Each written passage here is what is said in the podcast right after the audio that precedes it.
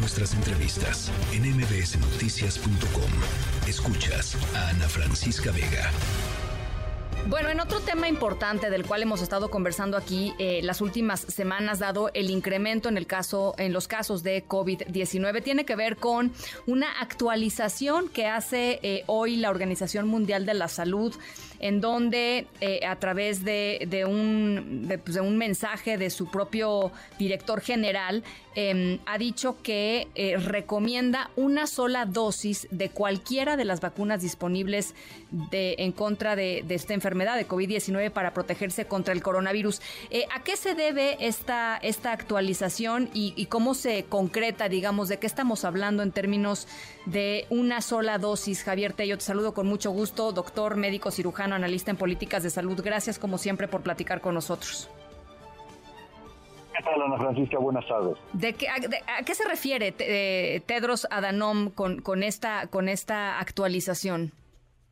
Primero que nada, el contexto es que precisamente el doctor Tedros el día de ayer, en esta reunión del Grupo Estratégico de Expertos en Inmunizaciones, o SAGE por sus siglas en inglés, Ah, dio tres comunicados. El primero es precisamente el que, el que nos dice que estamos en una etapa en el cual la pandemia se ha estabilizado, podemos comenzar a hablar de una endemia y que, y esto es muy importante Ana Francisca, afortunadamente ya contamos con vacunas actualizadas.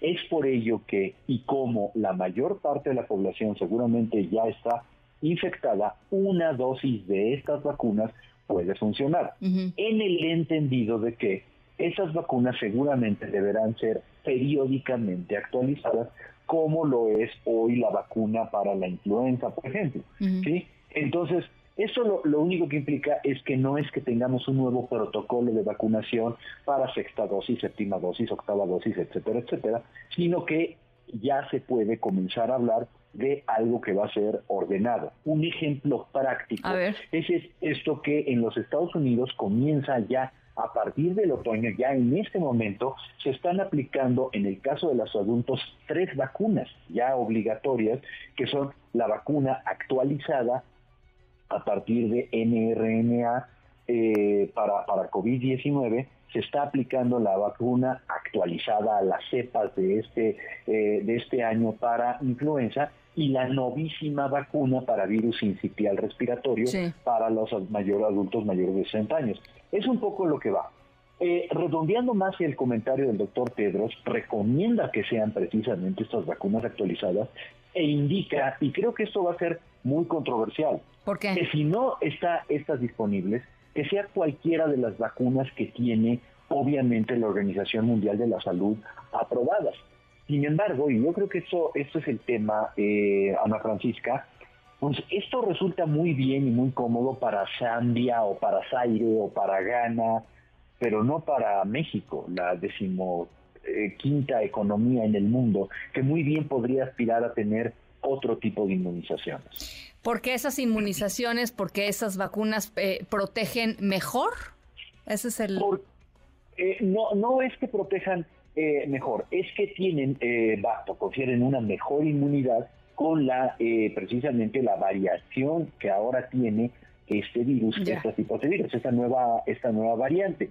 Todas las vacunas protegen contra la enfermedad grave y la hospitalización.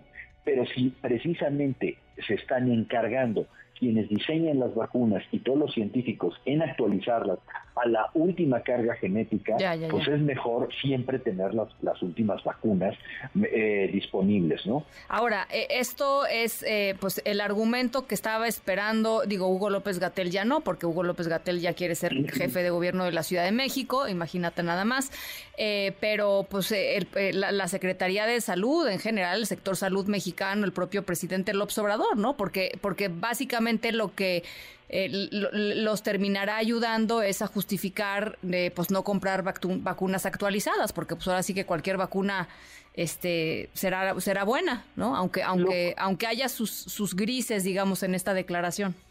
Lo cual, y, lo digo a título personal y de una manera muy responsable, me parece una justificación muy pobre. ¿Por qué? porque como te lo decía, bueno, cuando no tienes dinero, cuando estás, este, como si dice, en un país que viene de la guerra civil, te, lo acepto, ¿no? pero cuando hemos sido nosotros líderes teniendo las mejores vacunas, México actualmente, espero que sigamos así, estamos ofreciendo las mejores vacunas para la influenza que hay en el mundo. ¿Por qué no podemos hacer lo mismo con las vacunas de COVID? Por una razón muy simple, porque las decisiones para las vacunas de influenza se tomaron en una administración o en otras administraciones que tenían otra visión. Hoy tenemos, lamentablemente, en nuestras autoridades de salud una visión muy retorcida de la economía de la salud, donde gastar lo menos posible es la norma. ¿Para qué gastar en pruebas COVID si de todos modos se van a enfermar? ¿Para qué gastar en las vacunas que ofrecen una protección más actualizada si cualquiera puede ser buena. Es decir, nos están trayendo a una economía de la salud del menor esfuerzo, lo cual es terriblemente controversial, puede darnos para hablar mucho tiempo, pero a mi personal punto de vista me parece que no es lo que México merece. Ahora, eh, finalmente preguntarte em, por el tema de eh, los antivirales. Eh, tú escribías en, redes sociales y después un artículo esta semana, los días pasados, con, relación a gente que ha estado cayendo enferma de COVID-19 con necesidad de que le den el antiviral Paxlovid y sin acceso al mismo. Todavía. Es es completamente correcto. ¿Qué sabemos? Sabemos que el año pasado se adquirieron o se iban a adquirir 300 mil dosis y solamente 300 mil, de las cuales supimos la, con certeza que en México habían llegado 180 mil, las otras no. De cualquier manera, 180 mil o 300 mil son muy pocas. Paxlovid es un antiviral que está indicado para tratar a los pacientes que no se encuentran complicados, a todos estos pacientes que no quieres que se vayan a complicar.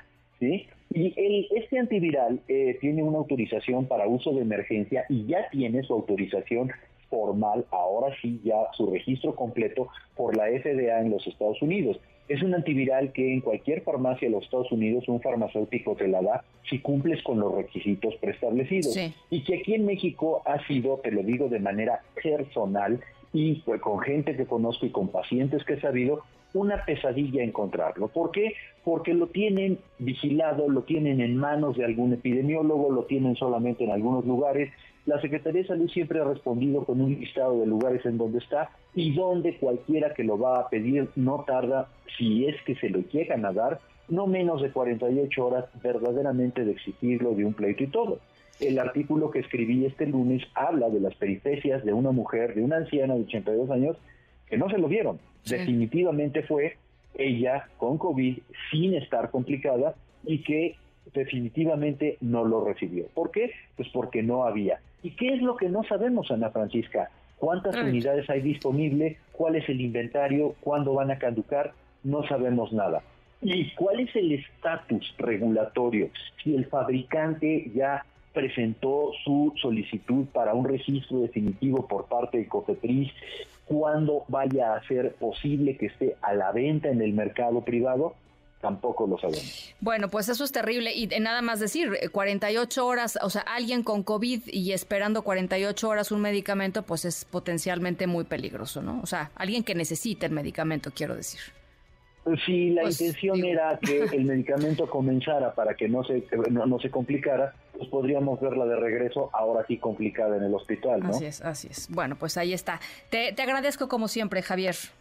Un gran abrazo, Ana Francisca, que estés bien. El doctor Tello, médico cirujano, analista en políticas de salud. Noticias.